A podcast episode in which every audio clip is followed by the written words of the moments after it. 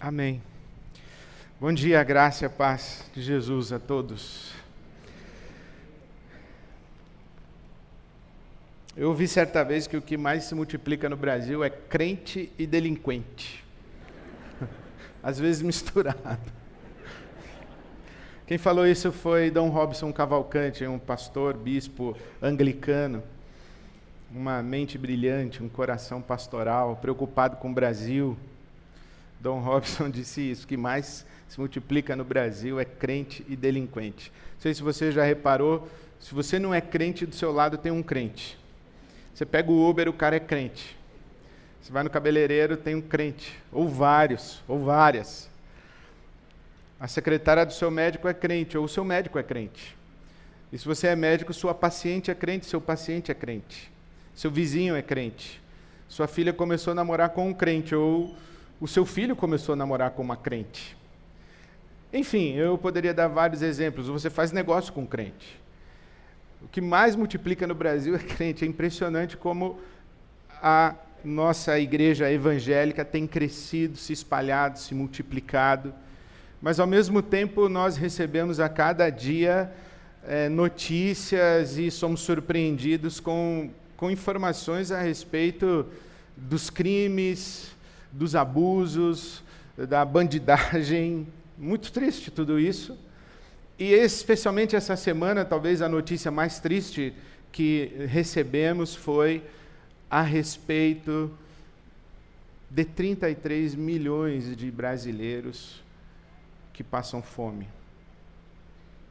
Seis em cada dez brasileiros vivem hoje em condição de insegurança alimentar. Leve, moderada ou grave. Insegurança alimentar leve é quando a qualidade da alimentação da casa caiu, diminuiu. As pessoas começaram a substituir aquilo que usavam para as suas refeições por causa do preço e do custo da alimentação.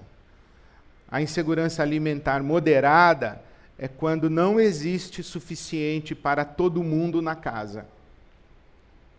As porções diminuem, ou algumas pessoas passam necessidades em favor de outras, geralmente os pais em favor dos filhos. E a insegurança alimentar grave é quando falta para todo mundo na casa. Então, quando pensamos que seis em cada dez brasileiros 153 milhões de brasileiros vivem em condição de insegurança alimentar. Num país em que nós, os crentes, nos multiplicamos e nos espalhamos como água, parece que as informações não batem. Como a um país que se identifica cristão e um país onde a igreja evangélica cresce por cima daquilo que já era chamado cristão. Porque o grande fenômeno do Brasil e a discussão dos estudiosos é que nós, os evangélicos, seremos em 2024 ou 2030, são as expectativas mais acertadas, asseguradas, que em 2030 nós evangélicos seremos em número maior do que aqueles que se identificam como católicos apostólicos romanos. Mas veja que é interessante, né? Católico apostólico romano é cristão, evangélico é cristão. Então há uma disputa entre qual cristão é maioria no Brasil, mas ao mesmo tempo 153 milhões de brasileiros passam fome. Esse negócio não, não bate. Essas, esses números, essas informações não batem. O fato é que existe uma multidão em volta de Jesus, mas essa multidão não parece estar fazendo diferença significativa na realidade do nosso país, da nossa nação. Há uma história na Bíblia que nos ajuda a entender um pouquinho disso. E eu queria chamar a sua atenção para o Evangelho de Mateus, o capítulo 16. Mateus, o capítulo 16, fala de uma multidão em volta de Jesus esse é um momento da vida de Jesus em que a popularidade de Jesus está eh, muito eh, está em alta, Jesus está já conhecido. Ele realiza milagres, ele, ele cura pessoas e as multidões se aglomeram ao redor de Jesus, as pessoas trazem os seus enfermos, os seus doentes, as multidões estão em volta de Jesus, Jesus não tem sossego mais. E aqui no capítulo 16, Jesus encomenda uma pesquisa de verificação da sua identidade ou de como ele é percebido e as pessoas acham que ele é um profeta, Elias, Jeremias ou mesmo João Batista. E então Jesus pergunta aos seus discípulos de vocês: quem é que vocês pensam que eu sou? Quem vocês dizem que eu sou? Pedro diz: Tu és o Cristo, filho do Deus vivo. E Jesus diz: Isso mesmo, você me descreveu, me identificou corretamente mas isso que você diz a meu respeito não é opinião sua, nem dedução sua, nem conclusão a que você chegou. Isso que você diz a meu respeito, de eu ser o Cristo, filho do Deus vivo, foi revelado a você pelo Pai que está no céu. E você está certo. Então chegamos no versículo 21 do capítulo 16. Quando se diz que desse momento em diante, Desse momento em diante, que momento? Desse momento em que Jesus foi identificado como Cristo, Filho do Deus vivo, quando Pedro diz: Tu és o Cristo, Filho do Deus vivo, desse momento em diante, o versículo 21, começou Jesus a explicar aos seus discípulos que era necessário que ele fosse para Jerusalém e sofresse muitas coisas nas mãos dos líderes religiosos dos chefes dos sacerdotes e dos doutores e mestres da lei, que ele, Jesus, fosse morto e que ressuscitasse ao terceiro dia. Então Pedro, o mesmo que disse: Tu és o Cristo, filho do Deus vivo, Pedro, chamando Jesus à parte, começou a repreender Jesus. Imagina isso, o cara vai repreender Jesus. O Pedro começa a repreender Jesus, dizendo: Nunca, Senhor, isso nunca te acontecerá. Nunca o quê? Nunca de o Senhor ir para Jerusalém, sofrer, morrer. Nunca. Então Jesus vira-se para Pedro e diz: Para trás de mim, Satanás. Para trás de mim, Satanás. Para trás de mim, Satanás. Você é uma pedra de tropeço para mim. Você não pensa nas coisas de Deus você só pensa nas coisas dos homens. Então Jesus disse aos seus discípulos: Se alguém quiser vir após mim, negue-se a si mesmo, tome a sua cruz e siga-me. Pois quem quiser salvar a sua vida, a perderá, mas quem perder a sua vida por minha causa, a encontrará. Pois que adiantará o homem ganhar o mundo inteiro e perder a sua alma? Ou o que o homem poderá dar em troca da sua alma? Pois o filho do homem virá na glória de seu Pai com os seus anjos e então recompensará a cada um de acordo com o que tenha feito. É interessantíssima essa cena em que o homem que diz: Tu és o Cristo, filho do Deus vivo, e Jesus diz: Você recebeu revelação do meu Pai a meu respeito. Ouve também para trás de mim, Satanás. Nós temos a memória dessa experiência de Jesus com Pedro, como se Jesus tivesse dito a Pedro: vá de retro, Satanás. Não é a gente não fala isso? Vá de retro, Satanás. Algo como se Jesus tivesse dito a Pedro: eh, vá para longe de mim, some daqui, vá embora como se Jesus tivesse expulsado Pedro da sua presença. Mas não foi isso que Jesus fez. O que Jesus fez foi: para trás de mim, Satanás. Para trás de mim. Não para longe de mim. É para trás de mim. E logo em seguida, Jesus diz: quem quiser andar atrás de mim, Negue-se a si mesmo, tome a sua cruz e siga-me. E aqui se estabelece algo muito interessante: aqui tem uma multidão em volta de Jesus. E no meio dessa multidão em volta de Jesus tem um monte de Satanás, que acredita em Jesus, que pede favor para Jesus, que canta musiquinha para Jesus, mas é uma pedra de tropeço para Jesus. Está em volta de Jesus, mas repreendendo Jesus. Está em volta de Jesus, mas não tem a mente de Jesus. Está em volta de Jesus, mas não tem o coração de Jesus. E se Jesus estivesse como estava aqui, diria para muitos: para trás de mim.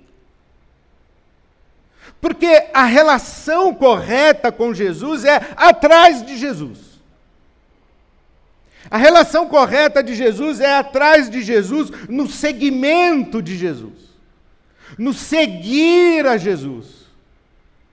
A relação correta de Jesus, com Jesus não é a multidão em volta de Jesus, nem em veneração a Jesus, nem em súplica a Jesus, mas atrás de Jesus, seguindo a Jesus.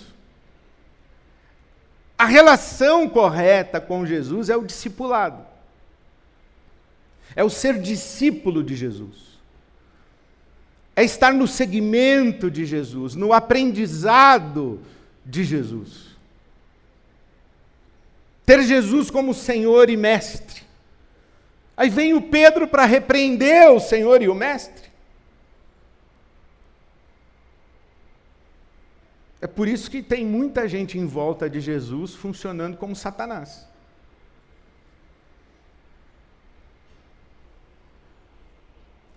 Há, uma multidão que, que atrapalha Jesus, mesmo estando em volta de Jesus.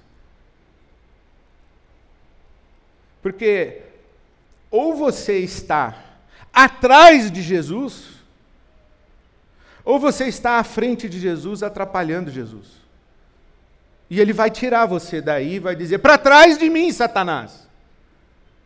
O que é Satanás ou quem é Satanás? A gente pensa que Satanás é um ser espiritual do mal. Ok, verdade.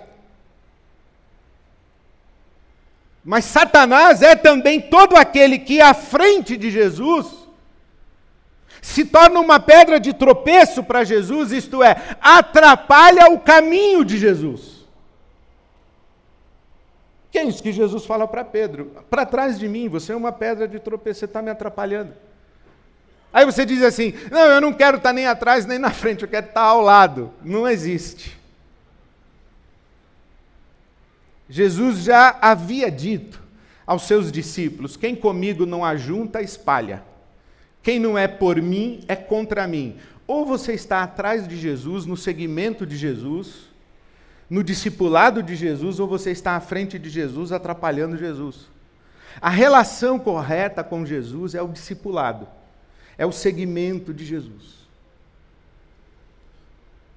E há três critérios para você saber se você é um seguidor de Jesus ou você está atrapalhando Jesus. O discípulo de Jesus está no caminho de Jesus. O discípulo de Jesus está no caminho de Jesus, do jeito de Jesus. E o discípulo de Jesus está no caminho de Jesus, do jeito de Jesus, com Jesus. Está no caminho de Jesus. E o caminho de Jesus é o caminho em direção à vida, passando pela cruz. É isso que Jesus fala para Pedro: ó, eu vou para Jerusalém, vou sofrer, vou morrer e vou ressuscitar ao terceiro dia. Jesus não é masoquista. Jesus não tem prazer em sofrer e morrer. Ele está indo em direção à vida, à ressurreição no terceiro dia. Mas ele sabe que no seu caminho tem a cruz. Lembra na tentação do deserto? quando a serpente, o Satanás, a pedra de tropeço, diz para Jesus: Tudo isso eu te darei se você se prostrar e me adorar? E Jesus diz o quê? Somente a Deus a gente deve adorar e somente a Deus a gente deve servir. O que o Satanás propôs para Jesus é: tudo isso te darei, não precisa passar pela cruz. E Jesus diz: não, o meu caminho passa pela cruz. O caminho de Jesus passa pela cruz. O caminho de Jesus passa pela identificação com o sofrimento humano, passa inclusive pela identificação com a morte humana. Nós vivemos numa cultura que quer a vida sem cruz,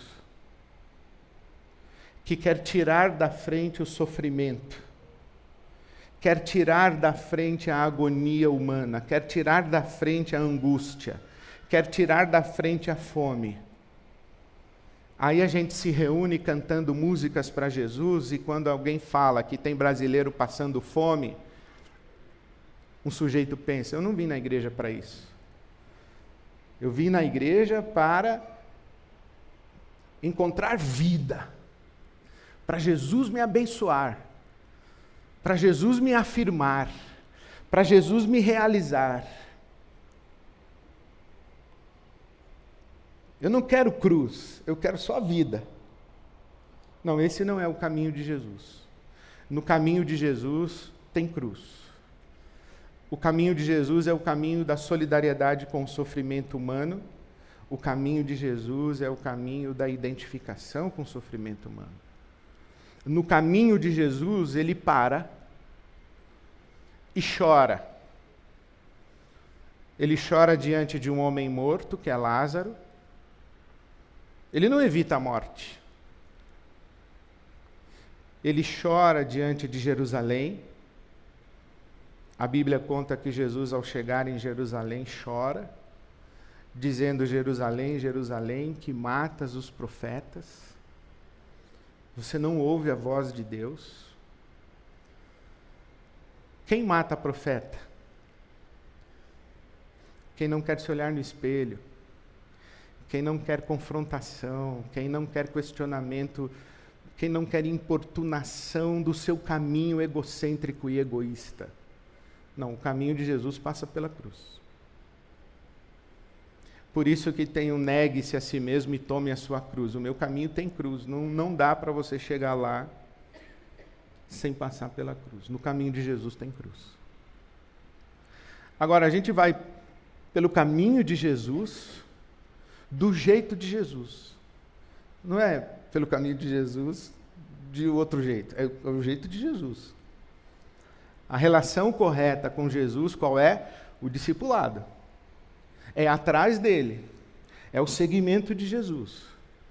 E quando nós estamos seguindo a Jesus, nós vamos pelo caminho de Jesus. Se Jesus foi para cá, a gente vai para cá também. Agora a gente vai do jeito de Jesus. A gente não vai pelo caminho de Jesus, seguindo a Jesus, distribuindo tapa, soco, pontapé. A gente não vai pelo caminho de Jesus, multiplicando hostilidade, cultura de ódio, violência. A gente não vai pelo caminho de Jesus retroalimentando a cultura do egoísmo, do acúmulo, da apropriação, da indiferença. Não, a gente vai pelo caminho de Jesus do jeito de Jesus. A gente vai pelo caminho de Jesus perdoando 70 vezes 7. A gente vai pelo caminho de Jesus do jeito de Jesus. Qual é? Virando a outra face. A gente vai pelo caminho de Jesus do jeito de Jesus. E o jeito de Jesus é contracultural. Porque ele diz: olha, quem quiser reter a sua vida vai perder. Mas quem quiser ganhar a vida, que morra junto comigo.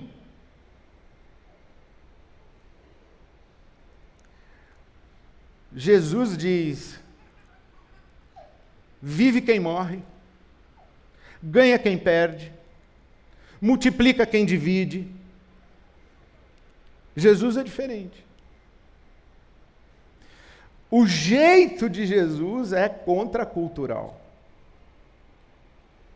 Por isso a gente precisa passar pela experiência do negar a si mesmo, tomar a cruz e seguir.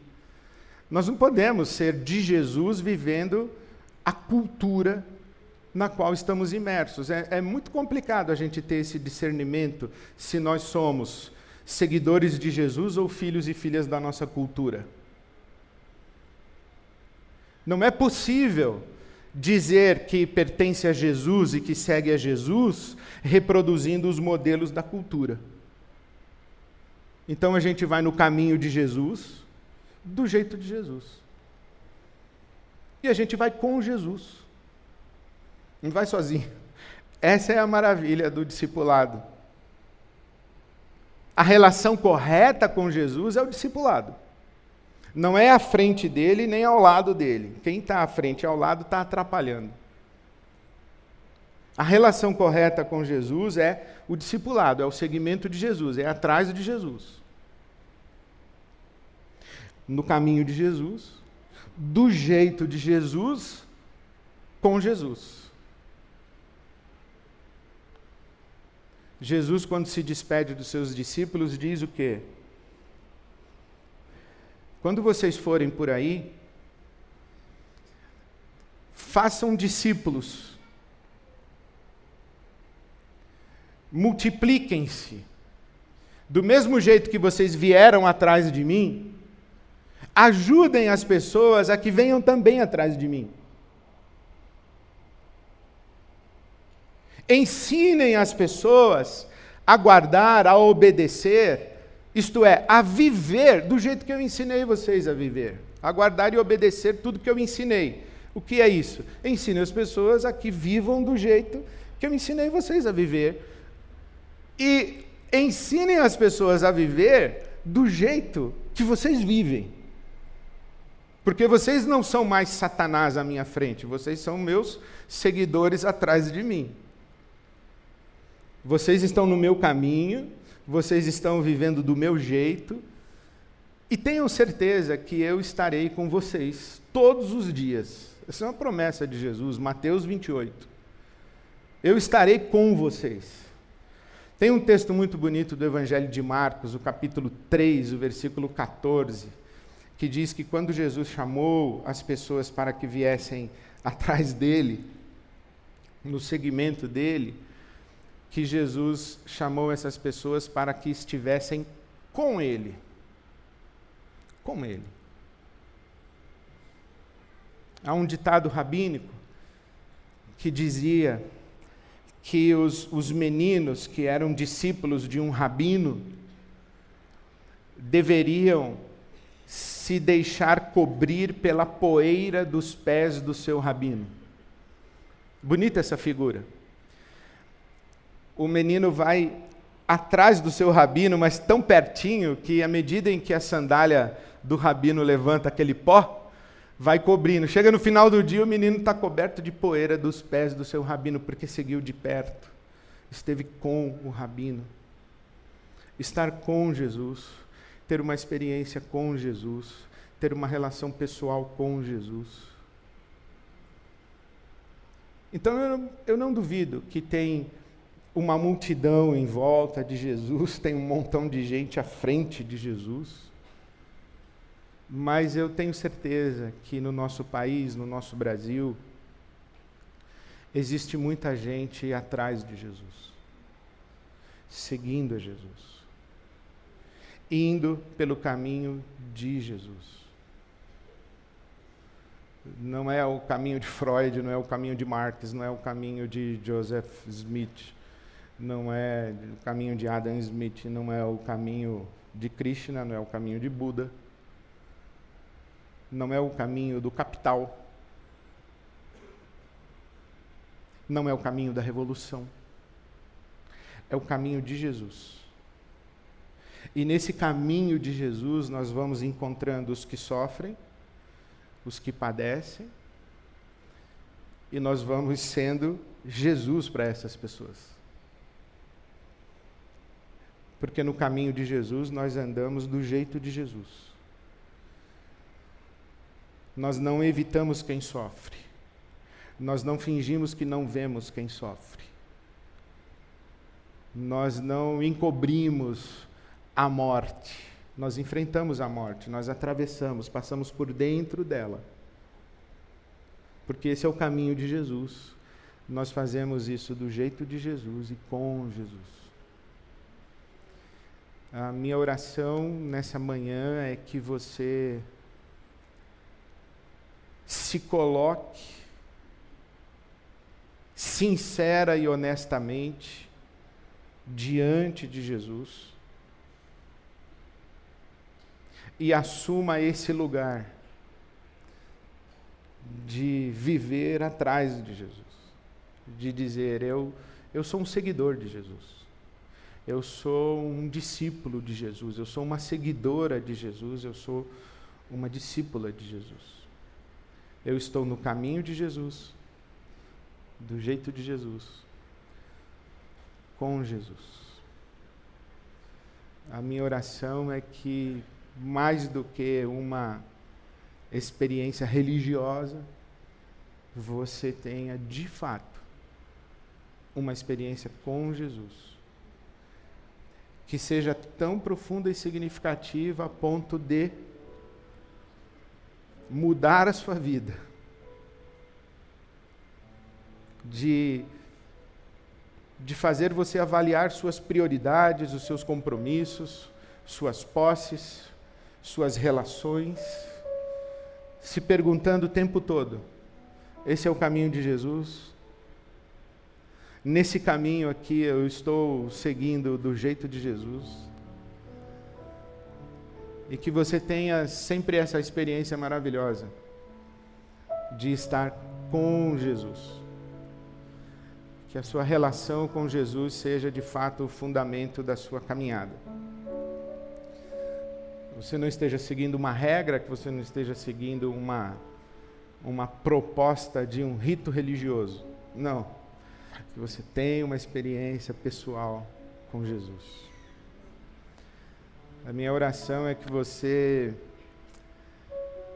experimente isso que não dá para descrever. Que você perca a sua vida e se perca para que você seja encontrado, seja encontrada e experimente a vida a vida que vale a pena, a vida que só Jesus pode dar. Amém.